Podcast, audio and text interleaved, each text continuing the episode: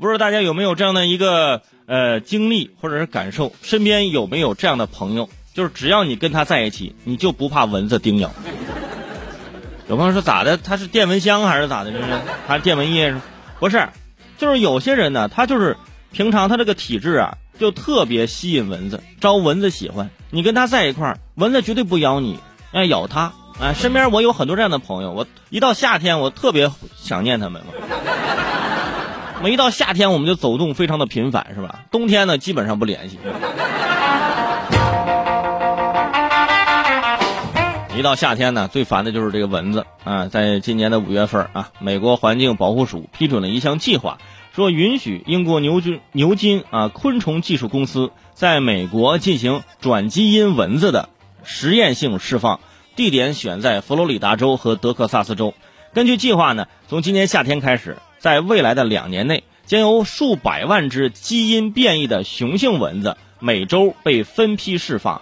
尽管这项技术可能会通过减少蚊子数量来控制疾病传播，但是一些环境专家担心，啊，政府对转基因蚊子释放监督不足，科学评估也不够，项目能否有效实施，以及是否对环境产生不利影响，都存在很大的疑问。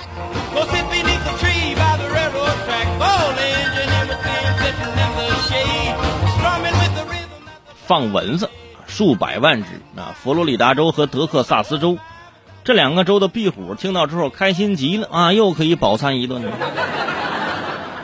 通过科学的进步，现在很多害虫正在慢慢改邪归正啊，走上了益虫的道路。而它们变成益虫之后，就有一个问题：之前靠捕食它们生活的那些就变成了害虫。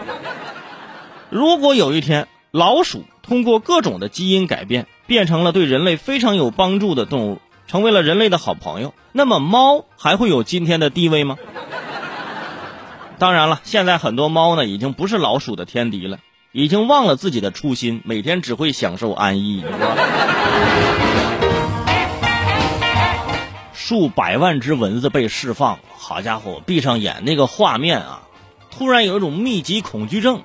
我们之前说的养蚊子，养蚊子只是说开玩笑，现在发现是真的了。而这些雄性蚊子出去呢，最重要的任务呢，就是去撩雌性蚊子啊。然后呢，它们的后代呢，就不会再对人体啊进行叮咬啊，或者是就直接就没有后代，是吧？进而减少这个疾病的一些传播。真的，你要这么说呀，我就有点担心，雄性蚊子要去改变雌性蚊子，从科学上能讲得通。但是从我们日常现实来说呢，有点够呛。就是你们哪个男听众改变了自己的女朋友呢？嗯，来说一说，是不是？女朋友之前爱买买买，自从和你在一起，改变了这个习惯吗？没有吧？就算改了，也不是因为爱情，那是因为你贫穷。